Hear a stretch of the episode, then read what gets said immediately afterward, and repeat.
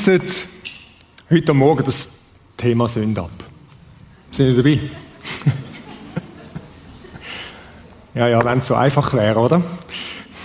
Wenn es so einfach wäre, denkst du wahrscheinlich auch, wenn wir jetzt einfach das könnten abschliessen, vorbei, erledigt, gemacht. Ja, so einfach ist es nicht, oder? So einfach ist es nicht. Und doch heißt der Gottesdienst oder die Predigt mit dem Untertitel einfacher als du denkst. Ich glaube, dass es einfacher ist, als wir oft denken, konkret mit Versuchung, mit dem umzugehen. Also einfacher im Sinn von nicht wahnsinnig kompliziert. So richtig einfach, einfach so locker flockig ist es definitiv nicht. Und das möchten wir heute genauer anschauen miteinander. Ganz konkret. Wie können wir uns, und das wäre vielleicht die Frage, wie können wir uns in die Richtung bewegen, effektiv mit Sünde abzuschliessen mit dem, was dort darum geht. Es ist der dritte Teil von dieser Serie, von dort haben wir schliessen effektiv einfach die Serie ab zum Thema Sünde und es geht nochmal so richtig als Eingemachte. Bevor wir ins heutige Thema einsteigen, nochmal ein kleiner Flashback oder so in Serie heisst es was bisher geschah. Oder? Im ersten Teil, im ersten Teil haben wir uns mit dem auseinandergesetzt, was ist denn Sünde? Und wir haben festgestellt, Sünde ist Zielverfehlung. In allererster Linie eine Zielverfehlung, und zwar eine Zielverfehlung, dass wir als Menschen grundlegend das, wofür wir eigentlich gemacht sind, daran vorbeilaufen. Und wir haben das so dargestellt mit dem Licht. Vielleicht können wir den Lichtkegel gerade einmal noch haben. Wir Menschen sind geschaffen, haben wir gesehen, in die Beziehung, das ist symbolisch für die Beziehung mit Gott. Als Gegenüber in Gemeinschaft mit ihm. Und jetzt passiert's, und das ist Sünde, dass wir das Ziel verfehlen. Dass aus dieser Beziehung heraus wir plötzlich sagen, da hat es etwas anderes, was uns eigentlich mehr reizt. Und wir trampen aus dieser Beziehung raus. Wir wollen selber, wir drehen Gott den Rücken zu. Das heisst Zielverfehlung. Und wir haben gesehen, das ist grundlegender Beziehungsbruch. Ein Bruch von dieser Beziehung mit Gott, wo dazu führt, dass die Beziehung, die wir miteinander als Menschen haben, gebrochen ist, wo dazu führt, dass auch unsere Beziehung zu der Welt gebrochen ist. Und wir haben so drei Merkmale gebracht. Ich weiß nicht, ob ihr euch noch daran erinnert. Drei Merkmale, wo das Sünd, die Zielverfehlung charakterisiert. Das erste Merkmal ist Misstrauen. Misstrauen in erster Linie gegenüber Gott. Wir drehen ihm den Rücken zu und sagen, wir machen es selber, wir wissen schon, was wir wollen. Das zweite ist haben wollen. Das angezogen sein von dem, wo eigentlich Gott sagt, das ist im Fall nicht gut. Und das dritte, wer weiß es noch, was ist das dritte gewesen? Rufen es einfach rein. Schuld, das wäre vielleicht die Folge davon. Nehmen, genau. Das Dritte war, dass wir sagen, dass es das charakterisiert ist, der konkrete Griff an, Nein, die Handlung. Das ist das, was wir im ersten Teil angeschaut haben.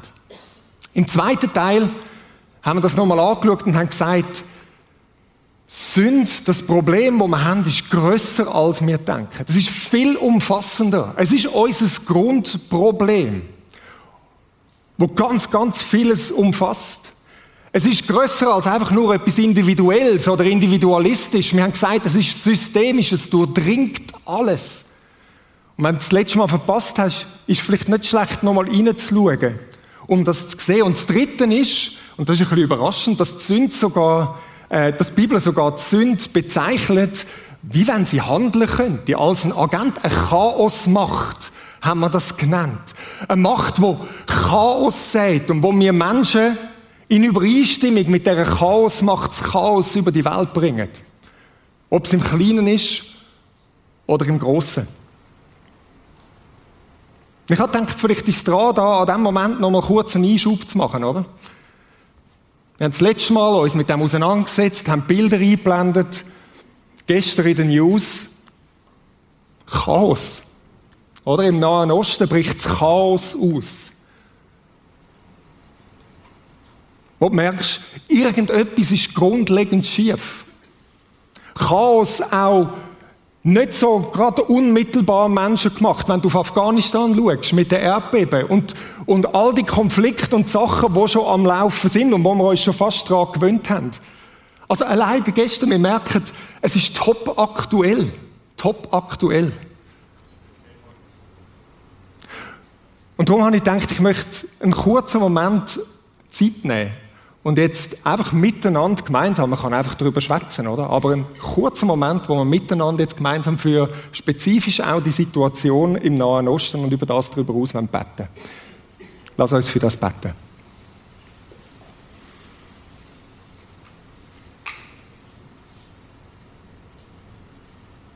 Herr, erbarm dich. Das ist das, was wir beten können. Er sagt, greif du ein. Du kennst die Situation, gerade in und um Israel. Und wir möchten miteinander uns eins machen und sagen, Herr, erbarm dich. Dort, wo wir überfordert sind, dort, wo wir nicht den Durchblick haben, dort hast du den Durchblick. Und du hast Wege und Möglichkeiten. Und so als Gemeinschaft bitten wir dich, dass du eingreifst dass du wahre Shalom herstellst. Danke vielmals, dass du über das auch darüber aus, an all diesen verschiedenen weiteren Orten, ob das in Afghanistan ist, ob das weiterhin in der Ukraine ist, Kriegsherden, andere Orte, wo Chaos herrscht. Wir möchten sagen, erbarm du dich. Danke vielmals dass wir auf dich ausgerichtet sein und bleiben, trotz all dem. Amen. Kleine Bemerkung, Gebetsabend nächste Woche wird unter anderem auch einer der Hauptanliegen oder einer von den Schwerpunkten, wo wir spezifisch beten wollen, nochmal für die Situation sein im Nahen Osten. Jetzt könnten wir ja da einfach stehen bleiben, oder? Und man denkt, ja, das ist so groß, was hat denn das zu tun? Was können wir denn machen? Das vierte Merkmal ist Sünde ganz konkret. Sogenannte Sünde, die spezifische Handlung. Und wir haben das letzte Mal festgestellt, das ist eigentlich nur ein Symptom.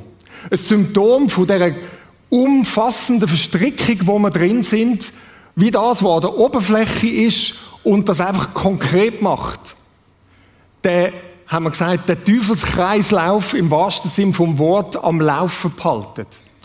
Und jetzt könnte man sich ja fragen, wieso dann überhaupt mit dem sich auseinandersetzen? Das Ding ist doch so zu groß, man muss doch an die Ursache herangehen, ja.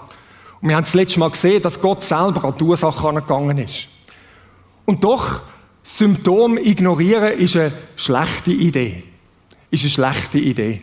Symptome machen die Sache konkret, auch wenn man das Bild von der Krankheit nimmt. Das haben wir letzte Woche auch aufgegriffen. Dann geht man das konkret an. Das ist das, wo Schmerzen bereitet. Das ist das, wo stört. Das ist das, wo, wo richtig mühsam ist. Und darum möchten wir das auch ein bisschen konkreter anschauen. Und das machen wir heute. Heute bleiben wir bei dieser Thematik von der ganz konkreten Sünde, die Handlung von der Zielverfehlung. Und was machen wir mit dem? Wie gehen wir mit dem um? Das besser zu verstehen. Das ist so der Abschluss von dem, wo wir uns heute möchten mit dem auseinandersetzen. Wir haben bis dahin haben wir uns vor allem, für das ist ja ähm, der schöne Baum da, symbolisch, haben wir uns mit der großen Story Gottes wo sich in den ersten paar Kapiteln entfaltet, haben wir uns auseinandergesetzt. Und wir bleiben bei dieser Story, auch heute. Aber wir lesen sie nicht nochmal. Viele von euch haben sie jetzt ja gut intus. Was wir heute möchten machen, ist, wir möchten einen Text dazu nehmen, wo die Geschichte wie interpretiert. Oder besser gesagt, wie ein Kommentar dazu ist. Das ist mir bisher eigentlich nicht so aufgefallen. Dass der Text, wo im Jakobusbrief steht, das ist ein Brief, den Jakobus, wahrscheinlich der Brüder von Jesus, geschrieben hat. Dass dort ein Text hat, wo wie ein Kommentar ist an dieser Geschichte ganz am Anfang der Bibel. Und es beschreibt, ich finde unnachahmlich, wie so der Prozess ist, wo zu so einer Zielverfehlung, zu so einer konkreten Handlung führt. Lass uns miteinander den Text lesen. Jakobus 1, 12 bis 16.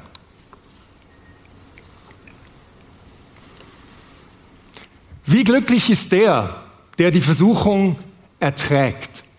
Schon der Anfang ist ein bisschen speziell, oder? Ich komme, glaube niemandem von uns ähm, auf die Idee zu sagen, ah, oh, ich bin so glücklich, dass ich versucht werde, oder? Nein, logisch nicht. Und trotzdem bringt das der Jakobus da und sagt, wie glücklich ist die Person, wo das erträgt, wo das irgendwo aushaltet. Wieso? Denn nachdem er sich so bewährt hat, ah, es geht um Bewährung, wird er den Ehrenkranz des Lebens erhalten, den Gott denen versprochen hat, die ihn lieben. Also der Punkt ist der, dass er sagt, wenn du aus der Versuchung hervorgehst und auf Gott ausgerichtet bleibst, in der Liebe bleibst, du kannst zeigen, ich liebe dich Gott und ich bleibe auf dich ausgerichtet, selbst wenn da die Versuchung kommt. Und das ist eigentlich etwas Tolles. Im Bild gesprochen zu der Geschichte ist das wie, ja, Gott hat den Baum gepflanzt und hat mit dem eine Möglichkeit geschaffen, dass wir können sagen Gott, wir bleiben an dir dran. Wir lieben dich freiwillig. Freiwillig, nicht erzwungenermaßen. Und dann geht's weiter. Wenn jemand in Versuchung gerät, soll er nicht sagen, Gott hat mich in Versuchung geführt. Ah, ist noch wichtig, hä? Also Gott hat ja den Baum pflanzt, aber er ist nicht der, wo der Versucher ist. Sondern die Versuchung kommt von der Schlange. Kommt vom Durcheinanderbringer, vom Widersacher, vom Satan, wie er auch immer genannt wird. Das ist von der Chaosmacht, wo es will, ins Chaos hineinziehen. Das ist die Versuchung, woher die kommt. Also nicht sagen, nur weil vielleicht etwas Gutes könnte dabei am Schluss rauskommen, ja, das hat Gott gemacht, sagt Jakobus da. Denn Gott kann nicht vom Bösen verführt werden und verführt auch selbst niemanden. Und jetzt geht er weiter und sagt, nein. Also was ist das Nein? Nein, mal auf das Nein. Gott ist nicht der, der dich versucht im Fall. Und ich glaube, im Licht von dieser Geschichte ist es auch nicht das Nein und Nein. Du kannst nicht einfach nur auf die Schlange zeigen und sagen, die Schlange ist die schuld, so wie das DVD gemacht hat, oder? Ich habe gar nichts mit dem zu tun. Da, der Versucher, der ist der Einzige, der die schuld ist. Nein. Jeder wird und da wird es sehr realistisch, jeder wird von seiner eigenen Begierde, jetzt kommt so ein interessantes Wort, oder? Begierde fortgezogen und gelockt. Wir haben einen Teil drin. Wir haben einen realen Teil drin in dieser Sache von der Versuchung, wo hinführt zu etwas, wo er jetzt drüber schreibt. Sehr bildhaft ausdruckt. Wenn die Begierde auf diese Weise schwanger geworden ist.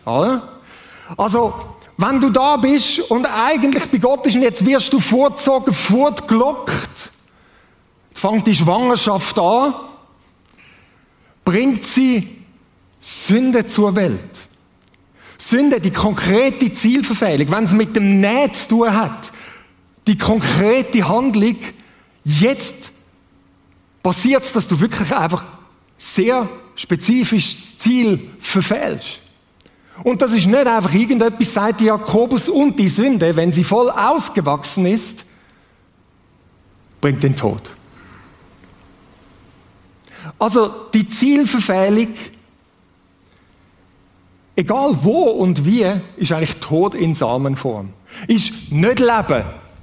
Ist das, dass du sagst, das nicht Leben. Ich stelle mich auf die Seite, ich mache etwas, egal in welchem Maß, wo am Ziel vorbeischießt, am Leben vorbeischießt. Das ist das, was der Jakobus da bringt.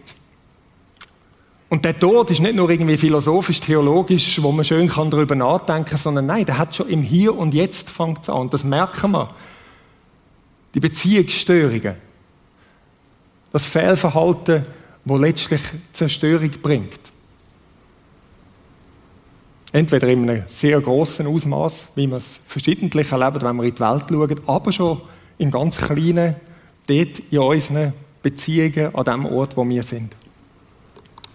Dann schließt er ab, täuscht euch nicht, meine lieben Geschwister. Das ist das, wie der Jakobus beschreibt, was da abgeht. Ich finde es noch spannend, wirklich wie so ein Kommentar an dieser Geschichte vorne raus. Und die Frage ist jetzt, wo wir uns stellen wie gehe ich mit dieser Versuchung, mit Sünde um? Wie gehe ich mit dem um? Ganz konkret. Was machen wir, wenn das passiert, wenn das zieht, wenn das macht, wenn das anfängt zu wachsen? Und ich möchte drei konkrete Schritte euch mitgeben, wo ich glaube, wo eben einfacher sind, als man denkt. Einmal nicht kompliziert.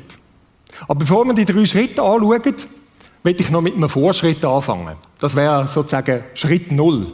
Okay? Schritt Null ist, mal einfach warnen. Bevor wir überhaupt angehen und uns konkret damit auseinandersetzen, müssen wir warnen. Warnen, um was geht es denn eigentlich? Was ist denn die Zielverfehlung? Auch ganz praktisch bei mir, was ist die Zielverfehlung? Und wenn wir in die Bibel hineinschauen, da haben wir im Neuen Testament ganz verschiedene so, sogenannte Sündenkataloge, Sündenlisten, wo aufgelistet wird. Ich glaube, aus dem Grund, zum zu zeigen, hey, das alles sind so Sachen, wo in dem Bereich sind, wo das Ziel verfehlt. Und die müssen wir jetzt nicht anschauen und auflisten. Ich pick einfach mal ein paar daraus raus. Zum Beispiel kommt dort vor, negativ oder schlecht reden. Verleumdung heißt es in gewissen Übersetzungen, oder? Wo du sagst, ja, hast du gehört, der und das. Negativ, schlecht reden. Oder Zorn und Wutausbrüche.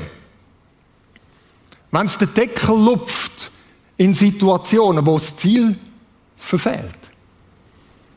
Oder, und das ist natürlich sehr bekannt, oder, oder leider sind, ähm, ist das manchmal so etwas Vordergründiges, wo uns Christen sagen, euch geht es fast nur um das. Das Wort, wo in der Bibel Porneia heißt, wo eine Pornografie daran abgeleitet wird, wo schlicht sagt, alles, was irgendwie mit sexueller Zielverfehlung zu tun hat.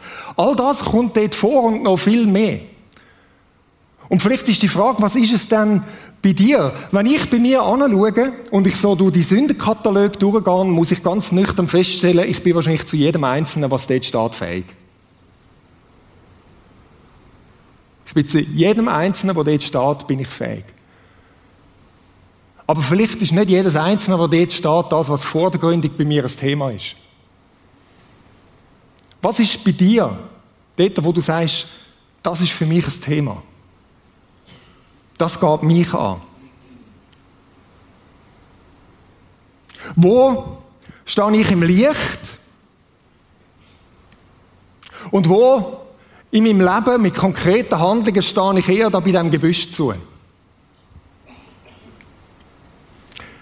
Und vielleicht da noch ein Tipp, wenn man über das Wahrnehmen redet. Manchmal nehmen wir eigentlich die Sachen eben nicht wahr an uns selber. Kennst du das? Dass du es selber gar nicht siehst. Dass du selber vielleicht schon abgestumpft bist. Oder es vielleicht schon ein Rechtszeitchen ignoriert hast. Oder es einfach nicht merkst. Und darum, ich will, bei jedem Punkt will ich konkrete Tipps geben. Darum mein erster konkreter Tipp, wie so ein Anker, Frag mal Freunde von dir. Frag mal Freunde von dir, was fällt dir bei mir auf? Vielleicht ist das etwas, wo dir bisher gar nicht aufgefallen ist. Vielleicht sagt dir dann plötzlich jemand und sagt, hey, mir fällt auf, dass wenn wir irgendwo in Menschenmengen oder in Gruppen sind, du bist permanent am Flirten. Und du bist eigentlich verheiratet. Vielleicht fällt dir das selber gar nicht auf. Aber vielleicht braucht es eine andere Person, die dich darauf hinweist und sagt, du, irgendwie kommt mir das komisch vor. Oder nochmal etwas Banales, gell? Manchmal denkst du, so Zielverfehlung, es gibt Wichtiges. Ja, ja, es gibt es auf ganz unterschiedlichen Ebenen. Vielleicht sagt er so einem Freund und sagt, du bist im Fall permanent, bist du abgelenkt, hängst an deinem Handy, bist, wenn wir miteinander schwätzen, du bist am Handy, das ist dir eigentlich wichtiger als ich. Ist das eine Zielverfehlung? Ja, das ist eine Zielverfehlung. Ist irgendwie, bringt es gerade die ganze Welt zu den Angeln aus? Nein, wahrscheinlich nicht. Und trotzdem fängt es so an, mein Gegenüber nicht wirklich sehen, mich zudröhnen mit irgendwelchen Sachen. Und vielleicht sagt er das einem Freund und sagt, hey, das nehme ich bei dir wahr. Frag mal deine Freunde, was fällt dir auf? Und jetzt einfach einen Moment euch mal zu nehmen, zum kurz anhalten und zu sagen, was ist das, was jetzt, wenn wir die weiteren Schritte durchgehen, was ist das, was du willst nehmen? Und sagen, mit dem will ich es mal durchspielen, mit dem Bereich von meinem Leben, wo ich in Versuchung bin. Nimm dir einen Moment Zeit und nimm dir etwas ganz Konkretes für jetzt. Und nur das. Nicht die 297 anderen Sachen, die da vielleicht auch noch in den Sinn kommen.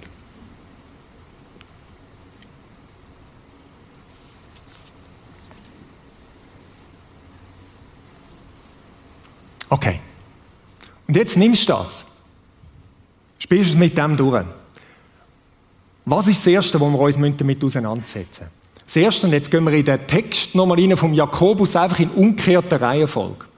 Und fangen bei dem Aspekt Nehmen an. Das ist ja die konkrete Handlung. Symptom sozusagen. Dort, wo du schon dran anlangst, wo du sagst, und das nehme ich mir jetzt, das mache ich. Die konkrete Handlung. Und der Jakobus sagt eben, wenn das anfängt zu wirken, dann bringt sie die Sünde zur Welt. Die ganz konkrete Zielverfehlung. Was machst du mit dem Nähen? Was machst du mit dem Nähen? Es ist im Fall nicht kompliziert. Abwenden. Also, wir Schweizer würden sagen, Finger ab der Rösti oder sonst irgendetwas, mach's nicht. Lass los. Abwenden. Jetzt sagst du, ja, so einfach ist es nicht. Nein, nein, so einfach ist es nicht, bin mir auch klar. Aber das ist mal eins, was du musst und sagen, nein, abwenden. So einfach ist mal der erste Schritt. Und den vergessen wir manchmal, weil eben das Sündenproblem so kompliziert ist. Ja, ist es. Aber es hat auch irgendetwas Einfaches an diesem Punkt. Zu sagen, um das geht's. Das nicht machen. Das ist wie, wenn wir nochmal das Bild nehmen von der Krankheit, wenn sie irgendwo ein Geschwür hat oder sonst etwas, ja, dann schneidest du es raus. Wenn du irgendwie einen Ausschlag, dann behandelst du das und sagst, wenn irgend, ah, ihr merkt schon, ich bin kein Mediziner, gell? ich hätte vielleicht vorher sollen jemanden konsultieren Aber, oder? Wenn irgendein Käfer in dir drin ist, dann nachher nimmst du irgendein Antibiotika, ist das, das Grundproblem? Nein, wahrscheinlich nicht. Und trotzdem behandelst du es ganz konkret. Und Jesus ist so etwas von radikal an diesem Punkt. Hast du mal Bergpredigt gelesen? Uff. Jetzt schreibt er, wenn dich deine Hand zu Sümpfen führt, dann hack sie ab. Oder deine Augen, dann reiss es aus. Ja, also bitte. Ja, Jesus meint damit nicht Selbstverstümmelung, das ist schon klar. Ist schon klar, wir würden alle blind und ohne Hände rumlaufen, oder? Aber was er will sagen ist, gang einen radikalen Schritt, gang radikal mit den Symptomen aus. Wend dich ab, lass los. Nein. Setz dir selber ein Nein. Und das kann ganz konkret aus, aussehen. Ich nehme jetzt die banalen Beispiele, die ich vorgebracht habe. Vielleicht hat es mit dem zu tun, dass du dein Handy irgendwo einen Blocker draufsetzt. Das gibt's ja, oder? Ähm, dein Partner oder deiner Partnerin den Gott gibst und sagst, ja, du steuerst jetzt das mit mir, oder? Könnte sein. Oder du beschließt es irgendwo ein, wenn du daheim bist. Wäre ein radikaler Schritt. Ja, aber nein, ja, radikaler Schritt. Oder wie wäre es, wenn du dort in dieser Gruppe, wo das flirty, das flirty Verhalten immer wieder kommt, vielleicht ist ein radikaler Schritt, dort für einen Moment mal den Kontakt abzubrechen. Unangenehm, oder? Ein radikaler Schritt. Jetzt sagst du, das ist doch gar nicht so einfach. Ja, das stimmt. Das ist wirklich nicht so einfach. Und darum mein konkreter Tipp an diesem Ort ist, gib Rechenschaft. Involvier andere Menschen. Wir selber sind überfordert. Aber vielleicht gibt es Leute, wo du Vertrauen dazu hast, wo du sagst, hey, das ist der Bereich, wo ich sage, nein, ich will das doch nicht. Und ich erzähle dir das. Und wir geben einander Rechenschaft, vielleicht sogar gegenseitig, zum sagen, hilf mir dabei, mal nachzufragen, wie ich mit dem unterwegs bin. Ich erzähle dir, wenn es schief gelaufen ist. Kann eine Hilfe sein. Und ein konkreter Ort für das wäre eine Kleingruppe. Wir haben Kleingruppen da im Prisma. Das wäre eine Form, wenn du sagst, ich bin irgendwie nicht in so einer Gemeinschaft, gang nachher an die Infothek und sagst, ich würde gerne einen Anschluss finden an einem Ort, wo man konkretes Leben teilt. Das wäre der erste. Der zweite. Und der ist grundlegender. Der ist grundlegender. Der geht dem voraus. Ist der Aspekt vom Haben wollen. Und den müssen wir angehen. Haben wollen. Der Jakobus schreibt, nein, jeder wird von seinen eigenen Begierde, jetzt nimmt er das interessante Wort Begierde. Interessantes Wort, oder? Auf Griechisch heißt das Epithymia. Interessiert eigentlich niemand, aber Desselsbruck, wo ich hatte während dem Studium, es tönt nach Epidemie, oder? Begierde. Was ist denn Begierde? Das haben wollen. Wir müssen das zuerst mal verstehen. Begierde haben wollen hat mit dem zu tun, es ist eigentlich ein fehlgeleitetes, echtes Bedürfnis. Oder? Begierde symbolisiert durch die Frucht, durch den Äpfel. Und das haben wir schon im ersten Teil gesagt. Haben wir gesagt, nicht der Äpfel ist böse. Nein, der ist geschaffen von Gott. Aber die Art und Weise, wie ich damit umgehe, das, was ich will, losgelöst von Gott, das macht es zu einer Begierde, zu einer Zielverfehlung. Aber dahinter steckt es absolut angemessenes, gutes Bedürfnis. Und das vergessen wir manchmal, gerade in christlichen Kreisen. Ein gottgewolltes Bedürfnis, wie wir Menschen geschaffen sind, steckt da dahinter. Und das müssen wir zuerst einmal verstehen. Und wenn wir jetzt den Link machen zu dem Nein, nimm es nicht, ist das eigentlich noch interessant. Weißt du, was passiert, wenn du eben nicht einfach deine Begierde befriedigst und so handelst? Dann entsteht plötzlich ein Vakuum und das Eigentliche kommt an die Oberfläche. Hm? Plötzlich passiert es, wenn du aufhörst, irgendwie schlecht über andere schwätzen, dann plötzlich merkst du, du hast keine Aufmerksamkeit mehr. Und es kommt rauf. Und du merkst, eigentlich suche ich Aufmerksamkeit.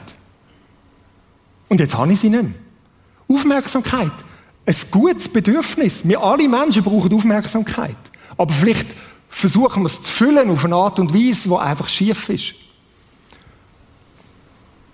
Oder wenn du mal radikal deinen Handykonsum oder Serien, Binge-Watching oder Fernsehen oder was auch immer einstellst, was passiert? Plötzlich kommt etwas rauf und du merkst, es kommt eine Leere rauf.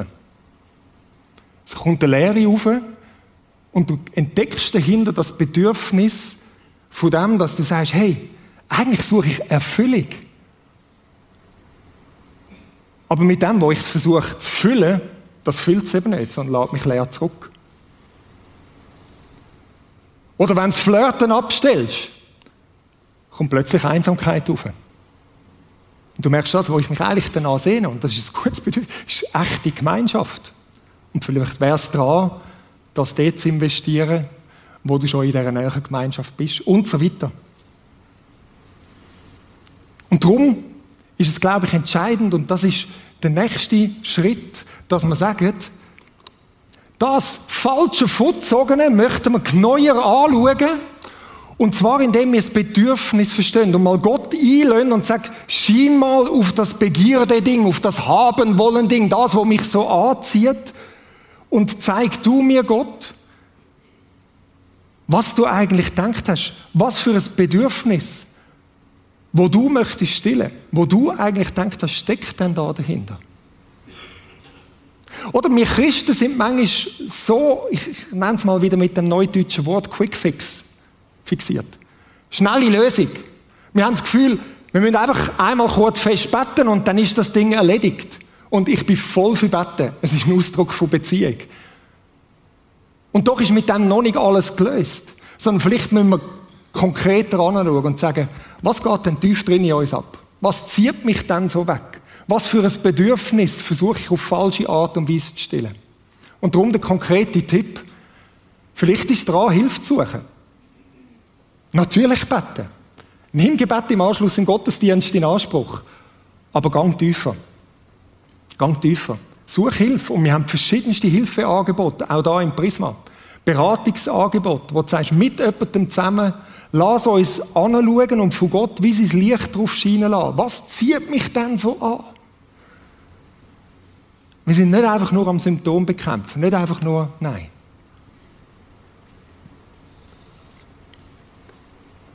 Frage, die zwei Sachen, die wir angeschaut haben, genügt denn das? Du kannst das Licht sonst wieder darüber tun. Danke. Genügt denn das? Oder was wir gemacht haben, ist, wir haben zwei Sachen angeschaut, die vielleicht so aussehen. Wir bleiben bei dem sehr die Sünde fixiert. Sagen, das ist das Problem. Möglichst das nicht machen. Und dann versuche ich, um alles in der Welt das nicht zu machen. Und merke, ich versage immer wieder. Und dann kommt der Schuld- und Schamloop.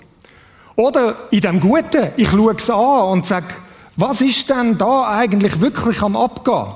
Ich glaube, das ist wichtig und gut. Und trotzdem umkreisen wir das Problem, umkreisen wir das Ding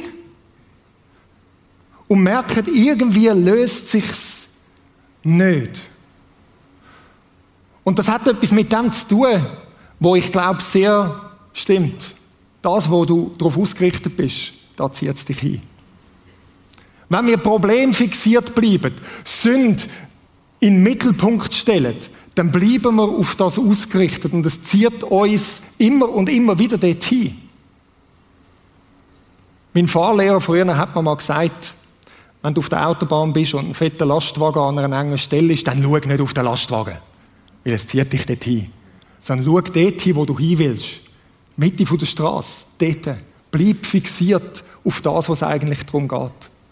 Und das führt zum Dritten. Und das Dritte ist absolut entscheidend. Dort geht es an die Wurzeln an. Dort geht es ans Zentrale an. Es geht an das, dass wir sagen, wir müssen uns mit unserem Misstrauen auseinandersetzen. Wenn das eigentliche Problem das ist, dass wir uns von Gott abwenden und uns dem Falschen zuwenden, dann ist nicht einfach die Lösung, uns Hauptsache vom Falschen abzuwenden, weil das wird nicht funktionieren. Das sind nur irgendwelche Glaubenshelden, die das schaffen. Und ich gehöre leider nicht dazu. Ich habe es immer und immer wieder erlebt. Einfach nur versuchen zu vermeiden. Ich schaffe das nicht. Sondern, wenn ich mich abwende, dann wende ich mich automatisch ihm zu. Ich bin aufs Ziel fixiert. Es geht nicht einfach nur darum zu vermeiden, sondern es geht darum, dass wir eine neue Füllung haben. Zuwenden. Zuwenden. Und es ist spannend, wenn du in den Jakobus-Text hineinschaust, wo ja so anfängt und man denkt, das ist wieder der erhobene Zeigefinger, der sagt, täuscht euch nicht, das ist ein Fall. Äh. Jetzt muss man schauen, wie es weitergeht. Vom Vater der Himmelslichter kommen alle guten und vollkommenen Gaben. Bei ihm gibt es keine Veränderung, auch nicht den Hauch eines Wechsels. Die Jakobus wendet den Blick nicht einfach nur, pass auf, schau weg. Ja, das auch, das gehört alles dazu. Aber jetzt fixier dich auf ihn. Bei ihm ist die Fülle. Er ist da und er möchte deine vielleicht fehlgeleitete Bedürfnis, Begierde. Er möchte deine Bedürfnisse wirklich erfüllen. Und er wechselt nicht. Er ist nicht mal gut und dann im nächsten Moment sagt er, nein, musst selber schauen. Nein. Vom Vater der Himmelslichter kommen alle guten und vollkommenen Gaben. Und dann geht's wieder aus freiem Liebeswillen, einfach weil er es will, hat er euch durch das Wort der Wahrheit neues Leben, da ist Leben, eben nicht Tod, geschenkt. Und er fängt etwas Neues an. Er fängt etwas Neues an. Und das ist entscheidend. Und ich will das so darstellen. Oder wir sind manchmal so blöd auf das Ding fixiert, wenn es doch eigentlich ganz anders ist. Oder? So ist Gott. Das ist nicht böse an und für sich. Nein, da sind ganz viele echte Bedürfnisse. Ja, die sind da. Und da ist der Ort, wo die gestillt werden können. Wo man sehen, so hat er das gedacht und darum zu ihm kommen, auf ihn ausgerichtet sein, dort ankommen, dort sich füllen lassen. Und weißt du was, er ist noch viel kreativer, als dass er einfach nur Äpfel hätte, oder? Also, er hat, er hat eine ganze Vielfalt an Sachen. Vielleicht können wir das mal anschauen, oder? So ist Gott. All das in Fülle vom Vater der Himmelslichter kommen alle guten und vollkommenen Gaben. Er hat mehr, als, er, als man uns das jemals vorstellen können. Und darum, dass wir auf das fixiert sagen, nein, anschauen, wo ist denn eigentlich das, was ich versuche zu erfüllen, aber dann ist es nicht nur das Abwenden, sondern das Zuwenden und zu ihm kommen und bei ihm Heimat finden. Bei ihm wieder ankommen Vertrauen fassen zu dem, wo im Fall voll und ganz vertrauenswürdig ist.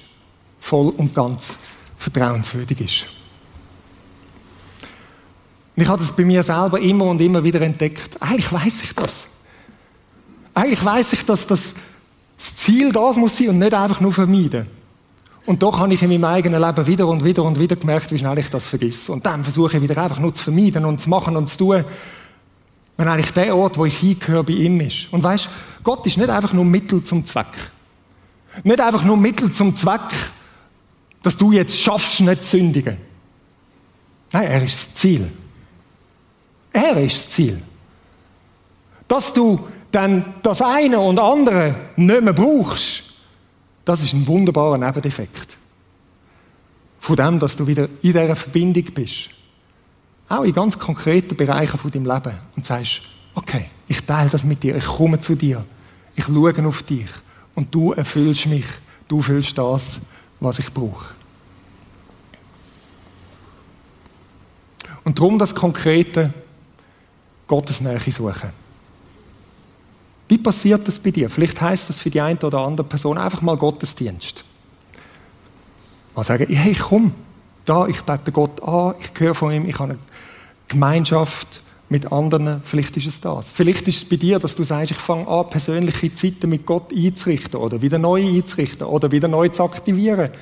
Weil ich muss doch entdecken, was er für mich hat. Oder was es auch immer für dich heißt.